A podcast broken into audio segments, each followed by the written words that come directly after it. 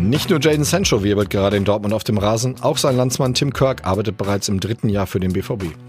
Er trainiert die U12 und mit ihm sprechen wir über die Gründe für den aktuell so erfolgreichen englischen Nachwuchs. Er berichtet über ein spannendes Projekt und warum er mit seinen Spielern fast nur Englisch spricht. Wie er seine Aufgabe als Trainer definiert, warum bei ihm der einzelne Spieler im Mittelpunkt steht und warum ihm dieser Job so viel Spaß macht, erzählt er uns in den folgenden knapp 40 Minuten. Dortmunder Jungs, der BVB Nachwuchspodcast.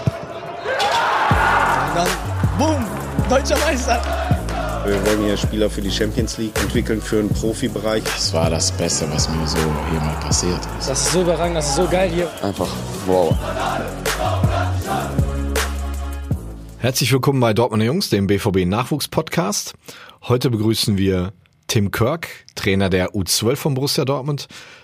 Wie der Name schon verrät, ist äh, Tim aus England. Er ist 40 Jahre alt, geht jetzt in sein drittes Jahr bei Borussia Dortmund. Tim, stell dich einmal kurz vor. Ähm, ja, also ich bin seit drei Jahren da. Ähm, ich, äh, ich war Lehrer in, in England ähm, und hatte die Möglichkeit dann nach Deutschland zu kommen, äh, für BVB zu arbeiten. Ähm, und äh, ja, es, bis jetzt macht es äh, viel Spaß. Warum nach Dortmund? Wie kam das? Ja, komische Geschichte eigentlich. Ähm, ich hatte für den Premier League gearbeitet und habe äh, Benny Hoffmann kennengelernt. Das war vor neun, zehn Jahren jetzt. Benny Hoffmann war damals Trainer der U14 beim BVB U14 damals. ne? damals, ja. War dann später U19-Trainer und ist jetzt in Mainz. Genau. Ähm, und ich habe Benny besucht ähm, einmal und äh, ich war zwei Wochen hier, ähm, habe mir alles an, angeguckt, äh, Training und haben viele Leute kennengelernt. Und dann habe ich einen Bericht geschrieben äh, über die Unterschiede zwischen England und, und Deutschland äh, im Jugendbereich. Und ja, danach ähm, kam die Möglichkeit, äh, die, hier zu arbeiten. Also dadurch. Okay, jetzt in deinem dritten Jahr, du betreust die Mannschaften der U12 und U13, also begleitest die Jungs immer zwei Jahre. Ähm, was waren denn deine Stationen zuvor in England? Wo hast du trainiert? Was hast du da gemacht? Ja, ich war Lehrer eigentlich, ähm, also Sportlehrer, Englischlehrer ähm, in Bath. Und äh, Bath hab- müssen wir mal kurz erklären. Wo liegt das? Bath ist äh, in der Nähe von Bristol. Okay. Ähm, also Südengland eigentlich. Ja. Und ähm, ich habe immer in Fußball gearbeitet. Ähm, also erst als U18-Trainer eigentlich, das war meine erste Stelle. Äh, und dann U16 und dann, ähm, ja, ähm, ich habe eigentlich an jeder Altersklasse gearbeitet. Und ähm, ja, ich war Lehrer, ähm, habe auch als äh, Fußballtrainer gearbeitet und äh, dann plötzlich kam die Möglichkeit für den Premier League zu arbeiten. Ähm, ja, dadurch dann äh, kam die Möglichkeit hier in Dortmund, äh, nach Dortmund zu kommen. Ich war hauptamtlich ähm, bei der Premier League. Bei Ähm, wem hast du da gearbeitet? Für, für die Liga oder für einen Club? äh, für, für die Liga. Ähm, es war in 2011. Äh, damals wollten die ein neues System dann einführen, ähm, der Elite Player Performance Plan. Und äh, ich war dann im Team ähm, und das haben wir alle zusammen dann bearbeitet und durchgeführt. Und es war eine sehr in interessante Zeit. Was haben die Engländer denn dann neu gemacht? Was war vorher anders? Was haben, was haben sie besser gemacht? Wo haben sie sich was abgeschaut oder wo habt ihr euch was abgeschaut? Ja, sie, sie haben viel geändert. Ähm, das, ja, die erste Sache war Trainingzeiten. Also die, die wollten eigentlich, dass die, die Jungs die Möglichkeit hatten, mehr zu trainieren. Ähm, und die, die hatten vorher zum Beispiel in der U12 nur vier Stunden, viereinhalb Stunden die Woche dann trainiert. Ähm, nach dem EPPP, ähm, Elite Play Performance Plan, ähm, haben die dann äh, zwischen acht und zwölf ähm, Stunden die Woche trainiert. Und das war schon dann viel mehr. Ähm, das Ziel war immer, ähm, mehr und bessere Spieler ähm, dann auszubilden.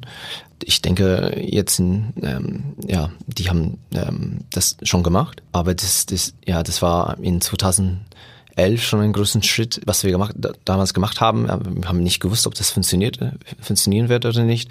Ähm, es war schon ein großen Schritt für die Vereine. Also die mussten viel verändern. Also mehr Staff, ähm, mehr Trainingszeiten, also die sind auch aus der Schule gekommen zum Beispiel und deswegen müssen die auch viel Lehrer dann anstellen ähm, am Tag, äh, weil die Kinder dann im Verein waren und nicht in der Schule. Ähm, ja, es war schon viel. Also die haben jetzt quasi Privatunterricht oder wie kann, kann ich mir das vorstellen? Ja, Privatunterricht dann, ja. Ja. Sind die dann gar nicht mehr in der Schule oder nur nachmittags nicht mehr? Also einmal oder zweimal die Woche sind die nicht in die Schule gegangen, sondern ähm, äh, im Verein. Also die waren dann im Verein und äh, die mussten dann zwei Stunden vielleicht am Tag ähm, Schule machen. Und da im Verein hatten die auch Lehrer, die mussten dann Kontakt mit der Schule dann aufnehmen und äh, schauen, dass die alles in der im Verein dann erledigen, was normalerweise in der Schule ähm, gemacht werden muss. Ist das schon ein großer Unterschied zu Deutschland? Da gibt es das ja eigentlich nicht. Also es gibt Nachhilfe, das ist ja wahrscheinlich nicht dasselbe. Äh, ist das schon der große Unterschied, würdest du sagen, dass man dort einfach mehr trainieren kann? Zu besseren Zeiten, was ja auch dem Biorhythmus der Kinder entgegenkommt? Ja, das ist schon ein großer Unterschied. Ähm, man hat einfach mehr Zeit äh, in England mit den Jungs. Aber es gibt andere Unterschiede auch. Ähm, Wettbewerbsformen äh, Formen zum Beispiel. Die, die haben keine Meisterschaft bis die, die U18 und die können dann, also die haben viel mehr Flexi Flexibilität. Die können eine Woche 9 gegen 9 spielen und dann ein Turnier mit 7 gegen 7 und die können einen Wettbewerb machen, wo die 7 gegen 5 spielen und dann 5 gegen 7. Also man kann, man hat die Flexibilität eigentlich ähm, zu machen, was, was man will. Ähm, man kann viel mehr auf die Spieler schauen, ähm, was die brauchen und dann irgendwas organisieren. Also die sind nicht von, von der Meisterschaft abhängig dann. Das heißt also auch, dass man mit den Jahrgängen, also für die Zuhörer mal, häufig ist das Problem, äh, dass die Jugendspieler äh, sich vor allem die durchsetzen, die Anfang des Jahres geboren sind, weil sie halt zeitlich etwas Vorsprung haben, älter sind als ein Junge, der im Januar geboren ist, ist ja fast ein Jahr älter als einer, der im Dezember geboren ist. Trotzdem spielen sie in derselben Jahrgangsmannschaft, was äh, gerade bei Kindern oder bei Jungen, äh, bei Jugendlichen dann schon sehr große Unterschiede sein können. Hat man das in England anders gelöst dadurch auch, dass man so flexibel ist? Ja, genau. Also die, man kann äh, Spiele dann hochspielen oder runterspielen auch. Und man kann viel mehr auf die biologische Alter dann schauen. Und ähm, man, man macht einfach, was am besten für, äh, für den Spieler ist. Und ähm, das Problem vielleicht in Deutschland ist es, äh, man hat diese Flexibilität nicht. Und äh, es ist viel schwieriger eigentlich ähm, spielezentriert zu arbeiten, ähm, weil du bist abhängig von der Meisterschaft. Ja. Also es gibt keine Liga in beispielsweise bei deiner Mannschaft bei der U12 gibt es keine Liga in England, wo gespielt wird, sondern es gibt immer nur Freundschaftsspiele. Ja, im im NLZ-Bereich ja. ja. Ja. Die spielen meistens ähm, viermal 20 Minuten. Und ähm, wenn die einen großen Kader haben zum Beispiel, können die dann ähm, zwei Mannschaften haben und die spielen alle gegeneinander. Ähm, aber meistens ist es jetzt so, dass äh, drei oder vier Mannschaften sich äh, dann treffen und ähm, jeder spielt gegen jeder und manchmal machen da, das mit einem Thema.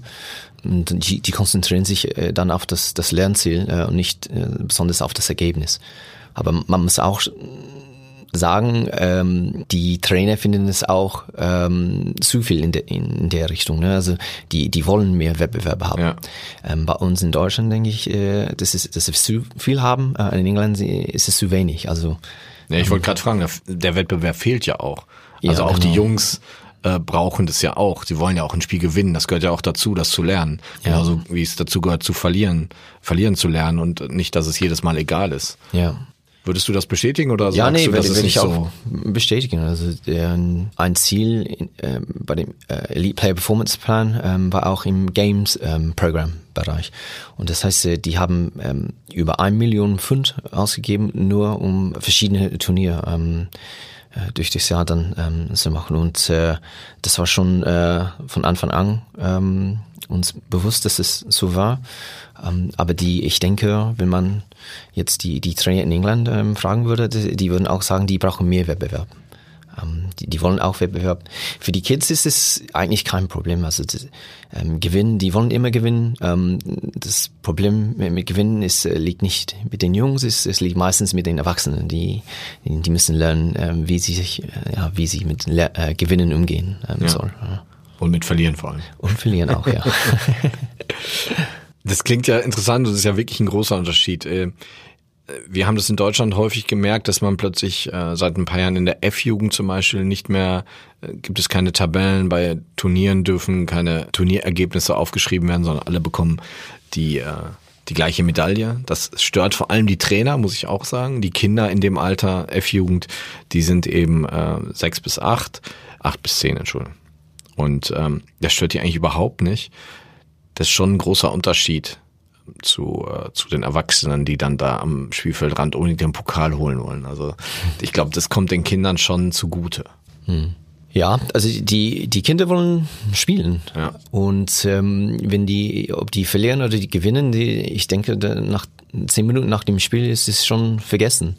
Äh, ich denke, wir als Erwachsene machen uns zu viele Gedanken manchmal und ähm, ja, ich, ich verstehe das nicht äh, manchmal, weil ich, am Ende des Tages äh, es geht um, um das Spiel und ähm, deswegen arbeite ich auch mit mit Kindern. Ähm, ich habe keinen großen Wunsch eigentlich äh, mit Erwachsenen zu, zu trainieren ähm, oder zu arbeiten. Also um, für mich geht es um, um, um die Ausbildung und äh, ich kriege viel Freude dann äh, mit der Ausbildung einfach. Also es ist, äh, das ist, was mir am meisten Spaß macht. Neben diesem Spieltrieb, was ist denn das Besondere daran, mit Kindern zu arbeiten als Trainer? Man kann einen großen Einfluss haben. Ähm, man sieht es auch bei meinen Jungs in, ähm, von U12 bis U13, die, die, die ändern sich so viel und das ist immer eine Herausforderung, ähm, weil jede, jede Mannschaft ist anders, ähm, jede, jedes Spiel ist auch ganz anders und du kannst wirklich dann einzeln auf die Spiele eingehen und ähm, äh, angehen und ähm, einen Einfluss haben. Und das ist die Herausforderung für mich und das ist, was mir am meisten Spaß macht auch. Du sprichst mit deinen Kindern, mit deinen Kindern und mit deinen Jungs, mit deiner Mannschaft nur Englisch. Ähm, Solltest du nicht noch ein bisschen mehr Deutsch sprechen? ja, äh, ich, ich rede schon Deutsch mit, äh, mit denen, ja. und, äh, aber ich versuche viel Englisch auch ähm, mit denen zu reden. Und die antworten meistens ähm, auf Deutsch, aber manche trauen sich auch auf Englisch ähm, zu, ähm, zu sprechen. Und ja, das kommt mehr in der U13. Ähm, mhm. Das war auch bei den 2006 ähm, Jahrgang. In, in der U12 haben die weniger auf Englisch ähm, gesprochen und dann in der U13 dann mehr. Ähm, aber ich, ich muss echt sagen, nach zwei Jahren, die, die haben alles verstanden. Also die ja. 2006. Das wird genauso sein mit den 2008, denke ich. Was macht das mit den Jungs, wenn sie so viel Englisch sprechen? Ist das, äh, gehört das in dein Konzept? mit denen zu arbeiten? Ähm, ja, das wollten wir. Ja. Ähm, und äh, es ist auch gut äh, für die Jungs. Wenn die das schaffen, Profis zu werden, ähm, ist es meistens so, dass äh, im Profibereich dann viel Englisch gesprochen ja. wird, ne? weil ähm, alle kommen von überall hin und äh, normalerweise äh, wird Englisch dann gesprochen und es ist schon ein Vorteil, dass sie jetzt das lernen, besonders mit dem Fußballvokabel, ne? Äh, das hinzubekommen. Und ich habe auch gemerkt, dass in der Schule, dass, äh, dass es besser dann läuft in, in Englisch. Die, die trauen sich viel mehr und sie sind einfach daran gewohnt, Englisch zu hören und das, das kannst du nicht äh, in, im Internet lernen oder irgendwas. Ne? Also das ist schon ein Vorteil für die Jungs. Wo sind denn die Schwierigkeiten? Deine Jungs sind ja kurz vor oder kommen jetzt schon in die Pubertät. Ist zwar bei Jungs eher selten mit zwölf, aber gibt's ja auch. Wo sind da die Herausforderungen mit so heranwachsenden Jugendlichen? ja, die, die größte Herausforderung für mich ist herauszufinden, was, äh, was jeder Spieler braucht und ähm, mit ihm dann zu arbeiten. Das, Wie machst du das? Am Anfang der Saison zum Beispiel ähm, besuche ich jeden Spieler zu Hause und ich versuche den Spieler wirklich kennenzulernen, seine Familie, damit ich verstehen kann, was er zu Hause zu kämpfen hat zum Beispiel vielleicht und wie er ist in der Schule. Ähm, ich besuche die Schule dann äh, mindestens einmal im Jahr. Ich versuche das zweimal im Jahr zu machen. Äh, ich kriege die Zeugnisse von den Jungs. Ähm, also ich kümmere mich schon äh, um um alle Sachen eigentlich, also nicht nur im Fußballbereich. Und dann bin ich in der Lage, äh, den Jungen besser, den Jungen besser zu verstehen und dadurch kann ich bessere Entscheidungen treffen. Also nicht immer richtig, aber ich versuche schon dann ähm, äh, die, ja die beste Entscheidung zu treffen, äh, aber dafür brauche ich dann ähm, alle Infos.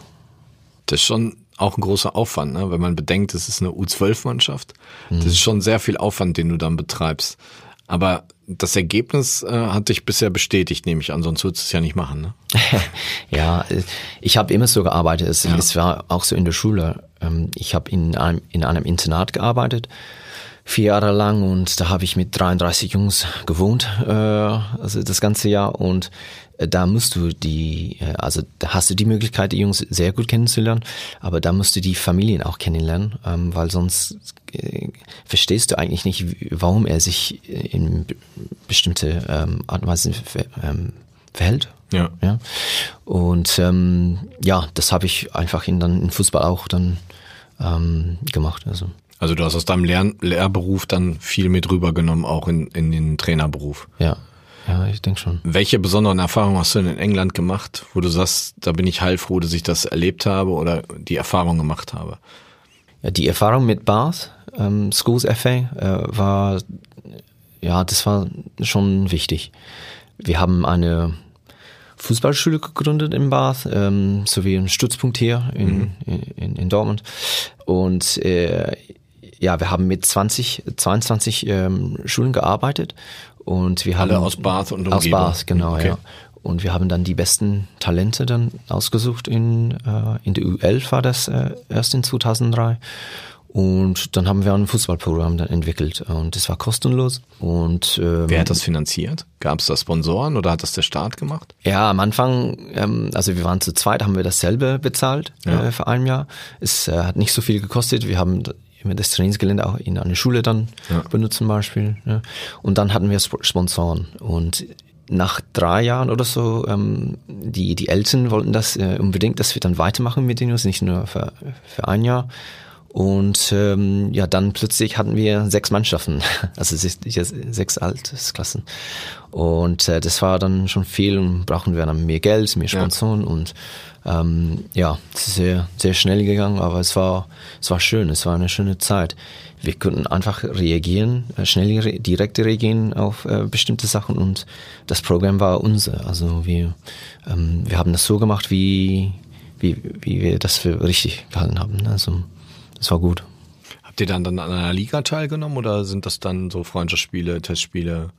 Ja, Testspieler und wir haben auch viele Turniere gemacht. Also ja. wir waren, damals waren wir äh, die einzige, die einzige englische Mannschaft eigentlich in, auf Turnier. Ähm, wir sind oft öfters nach Deutschland gekommen und ähm, wir, wir, wir waren immer die einzige englische Mannschaft da. Also jetzt äh, ähm, reisen die die Vereine, also Chelsea und Man United, ja. die machen viele Turniere im Ausland jetzt, aber damals äh, haben die das nicht gemacht und ähm, ja, das war ein Vorteil für uns, ähm, weil alle wollten eine englische Mannschaft haben und ja, wir haben das dann, dann gemacht und dadurch äh, hatten unsere Jungs ähm, richtig einen Vorteil, äh, weil die hatten diese Erfahrung dann äh, im Ausland zu spielen und gegen andere Spielformen zu spielen, Spielarten und äh, ja, Kinder von überall auf der, aus der Welt. Du hast mir mal erzählt, das, äh, ein bisschen darüber, das ist ja schon so ein, ja, ein soziales Projekt gewesen. Ne? Es hatte keine finanziellen Nachteile für die, für die Kinder, für die Eltern, die mussten nichts bezahlen, mhm. was ja schon mal recht spannend ist. Ähm, solche Projekte gibt es in Deutschland meines Wissens nicht. Oder kennst du sowas noch außerhalb? Nein, in Deutschland nicht. Ähm, ja. Und in England damals war es auch einzigartig. Ähm, wir, wir haben das auf vier Werte basiert. Ja. Ähm, Responsibility. Ähm, also Verantwortlichkeit. Ja. ja. Ähm, Curiosity. Neugierig. Ähm, Resilience. Widerstandsfähigkeit. Ja. ja. And Compassion. Äh, Leiden, Leidenschaft, ja. Leidenschaft, okay. ne? Und ähm, die Jungs, ähm, ja, alles, was wir gemacht haben, äh, waren auf diese vier Sachen basiert. Und wir hatten dann verschiedene Projekte. Das heißt, ähm, das ging nicht nur um Fußball, sondern äh, um um die Persönlichkeit äh, in, in, Entwicklung. Und ähm, ja, ein, Spiel, ein Beispiel äh, war das Projekt mit ähm, mit einer Schule in Ghana. Und wir hatten ähm, das erste Jahr hatten wir die, äh, haben wir die U12 äh, nach Ghana äh, genommen. Ähm, das, das Projekt lief über ein Jahr. Äh, die Jungs müssen alles vorbereiten, ähm, alles selber bezahlen, aber die dürfen das Geld nicht von, von den Eltern bekommen oder von Großeltern. Die müssen das verdienen. Und ähm, ja, dann haben wir in, in einem Wie Dorf. Wie verdienen denn dann Elfjährige Geld in einem Jahr? ja, die, Zeitung die, austragen und sowas, oder? Ja, das, äh, deswegen ist, waren die, die vier Werte wichtig. Ne? Ja. Also die, die mussten die Verantwortung nehmen, ja. um irgendwas zu organisieren ja, und dann damit Geld zu verdienen. Ähm, ja, ein Beispiel war, ein Kind hat dann ähm, Elfmeter-Turnier in der Schule dann ähm, organisiert und die Kinder mussten dann, weiß nicht, fünf Pfund bezahlen, um teilzunehmen und der Gewinner hat dann irgendwas gewonnen. Ne? Okay. Ne? Also solche Sachen. Ja. Ähm, Autos gewaschen. Äh, ja. Und manchmal haben die das in Gruppen gemacht und manchmal alleine. Ähm, die haben verschiedene Veranstaltungen auch ähm, gemacht, also Quizzes äh, ja. und, und solche Sachen. Ne? Und ähm, jedes Spiel hat ungefähr dann 800 Pfund ähm, für das Projekt dann gesammelt, ja. Und äh, dann sind wir nach ähm, Ghana geflogen und ähm, ja, die, wir haben einen ähm, Fußballplatz dann gebaut und dann das Jahr danach dann ein, ähm, ein Gebäude, äh, damit die, die Kinder da dann auch lernen, vom Fußballtraining äh, äh, lernen konnten und äh, Nachhilfe bekommen konnten. Äh, und das war schon, äh, boah, das, das war schon etwas äh, Besonderes. Ja. Ähm, für die Jungs, aber auch für, für, für mich auch. Das ist wirklich toll, ja. Ja, es war, es war echt gut. Also die mussten auch ähm, unterrichten, also zwei äh, in Englisch und auch in äh, Mathe mussten die, also jede Spieler musste fünf oder sechs Kinder nehmen und unterrichten auch und äh, ja, dadurch haben wir auch Führungsqualitäten irgendwie ausgebildet Ja. und äh, das war, ja, das war super. Du hast mir mal erzählt, zwei von den Jungs sind jetzt in der Premier League bei in, in Nachwuchsmannschaften. Habe ich das richtig im Kopf? Ja, ähm, Carl Scott spielt für Newcastle United äh, im Moment. Ähm, Matthew Macy äh, in Arsenal, ähm, U23 Torwart. Ähm, also wir haben viele Jungs. Das war unser eigentlich nicht unser ähm, Ziel, ähm, Profispieler auszubilden. Ähm, wir wollten eigentlich äh, die Persönlichkeit, äh, wir haben uns auf die Persönlichkeitsentwicklung konzentriert ähm, und wir haben Fußball benutzt, eigentlich das, das zu machen. Aber wir, das war von Anfang an eigentlich, äh, war uns klar, dass äh, die Profivereine dann viele Interesse hatten an unsere Spieler. Und ähm, ja, zum Schluss war es ziemlich schön. Also die Spieler wollten eigentlich mit uns bleiben, also länger bleiben und dann erst in die U14, U15 dann äh, zu Profivereine dann wechseln. Und das hat gut geklappt. Und ja, bis jetzt haben wir ähm, also letztes Jahr war es so, dass wir äh, von 2003 bis jetzt äh, 67 Spieler äh, ausgebildet haben, die im Profibereich äh, einen Vertrag bekommen haben. 67. Von Ja. insgesamt wie viel, weißt du das? Boah, das kann ich nicht sagen. Aber seit 2003, also Ja. ähm, eine längere Zeit jetzt, also 14 Jahre oder so, ne, 15 Jahre. Und ähm, aber das, das war unser Ziel nicht. Äh, aber es ist so geworden, also gewesen, dass, ähm, dass wir so viele hatten. Ich habe noch eine Frage zu dem äh, Logo dieses Fußballvereins in Bath. Er erinnert sehr stark an einen äh, Verein aus Dortmund. Hatte das irgendwelche Gründe? Ich, ja, ich war Dortmund-Fan. Ja. Also ich bin Dortmund-Fan, war immer so. Und äh, ja, wir haben, es, es heißt Bath and Wiltshire Boys. Ähm, deswegen haben wir die Buchstaben genommen. BWB, das, ja. Ja, das sieht ähnlich aus wie äh, ja, das Eigentlich sieht fast hier. genauso aus, bis auf die Farben. Ja, die Farben sollten wir nicht sagen. nee, das ist schon was anderes. Es sind auch traditionelle Farben in Dortmund. Ja, okay. Ähm, sind deutsche Kinder eigentlich anders als in England? Ich stelle das mal so provokant in den Raum. Oder unterscheiden sich, oder worin unterscheiden sich, wenn sie sich überhaupt unterscheiden? Nein, also ich denke nicht. Äh, Die Kinder im Bar sind ein bisschen anders als hier in Dortmund. Ähm, aber äh, nee, Kinder, für mich Kinder sind Kinder und äh, ähm, ja, also ich würde nicht sagen, dass es da einen großen Unterschied gibt. Also es, würde ich jetzt nicht sagen, hier ist es schwieriger oder da ist es schwieriger oder. Ähm, hier ist es ein bisschen schwieriger für mich wegen der Sprache. ähm, ich würde sagen, dass äh, allgemein englische Kinder vielleicht äh, sich mehr auf äh, ja, Manieren kon also konzentrieren vielleicht, ne? Also die English Gentlemen, Ja. das ist wirklich so, dass ist die, die Kinder so Kultur, sind, ja. ne? Ja. Und das ist ähm, bestimmte Sachen sind einfach erwartet. Das sind keine Regeln halt, aber ähm, so wie ähm, wenn eine Erwachsene kommt ähm, ähm, durch die Tür, dann als Kind muss man normalerweise dann warten. Ne? Und am Tisch es gibt bestimmte ja, Regeln und äh, ähm, gibt es auch in Deutschland. Aber ich denke, die die englische Kinder, die in, die machen das äh, vielleicht ein bisschen besser. Ja, es sind ja viele Engländer auch geschockt, wenn sie nach Deutschland kommen, weil wir sehr direkt oft, also gerade hier im Ruhrgebiet, sehr direkte Sprache, klare Ansagen sozusagen. Also ich habe äh, schon oft erlebt, dass Engländer im ersten Moment so, oh, oh, äh, kann man das nicht erstmal in drei Sätzen höflich umschreiben? Ja, äh, das war das für dich auch Fall. schwierig am Anfang? Ja, das war sehr schwierig für mich. Ja, sehr. Also, Man sagt ja halt schon direkt, was Sache ist. Ne? genau. Und in ähm, England fährt man erstmal ein paar Kreise drumherum. Ja, das stimmt. ja, ja. Das, äh, äh, damit hatte ich auch Probleme am Anfang. Das glaube ich. Ja, ist auch bestimmt nicht einfach. Immer noch manchmal. Ja. Ja, dafür ist es für uns in England dann, da denkt man, so, jetzt komm doch mal zur Sache, sag mir doch mal, was du willst. Ja, ja, das kann auch sein. Ähm, Wir haben schon viel jetzt über die Unterschiede gesprochen. Derzeit ist so der englische Nachwuchs überall im, im, im Munde, so als besonders stark. Wir haben hier Jaden Sancho, äh, den wir sehen, der ein herausragender Fußballer ist. Kann man das in einem kurzen Statement sagen, warum der englische Nachwuchs derzeit so stark ist? Ich denke, es liegt an, an zwei Sachen. Also äh, erstmal die Premier League die FA haben zum ersten Mal sehr gut zusammengearbeitet und äh, durch den EPP, Elite Play Performance Plan, die, die hatten gemeinsam dann einen, einen Plan, um Spieler auszubilden. Und äh, das, das war dann sehr wichtig.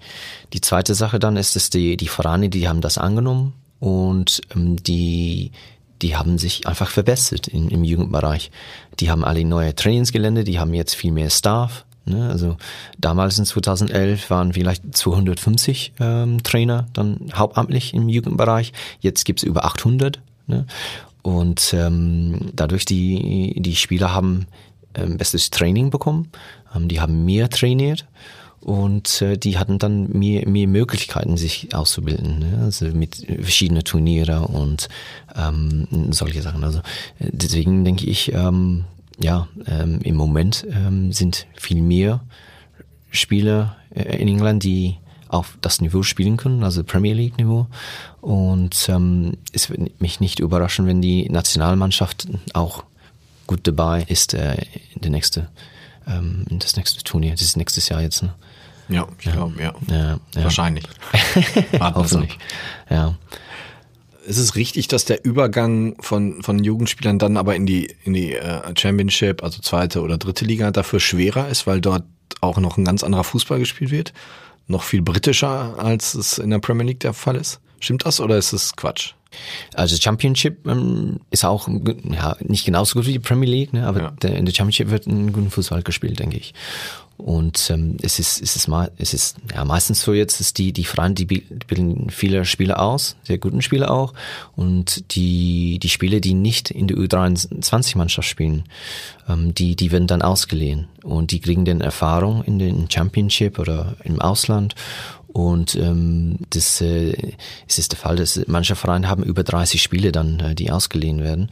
Und die sammeln diese, diese Erfahrung und dann nach drei oder vier Jahren, dann kommen die wieder und dann spielen die ähm, vielleicht in der ersten Mannschaft. Mason Mount ist ein klassisches Beispiel. Äh, der, der spielt sehr gut beim Chelsea dieses Jahr und hat letztes Jahr im Derby County in der Championship gespielt. Ja. Und ähm, ja, das, das ist eigentlich äh, der Weg gewesen für viele ähm, Spieler in der letzten Zeit. Okay.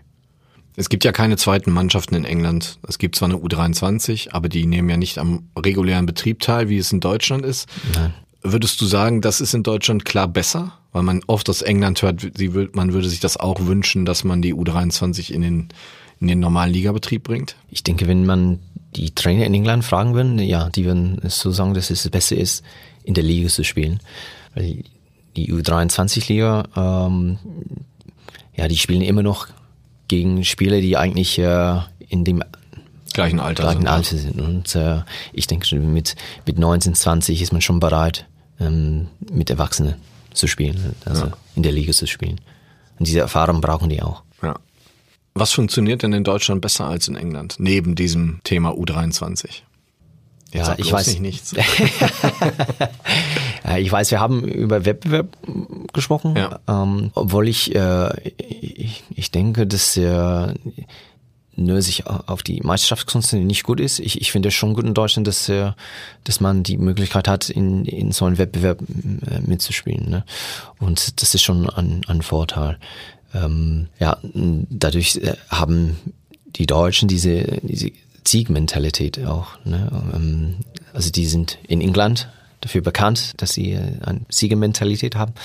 Ähm, ob das immer noch so ist, äh, kann ich nicht bewerten, aber in England ist es ja, ähm, wenn wir über Fußballer reden und in Deutschland, die, die sagen, ja, die, die Deutschen, die gewinnen immer, das ist am Schluss. Ne? Also mhm. ähm, ich sehe das auch, äh, als, ich, äh, als ich hier ähm, ja, seit drei Jahren jetzt hier bin, ich sehe das auch so. Ja.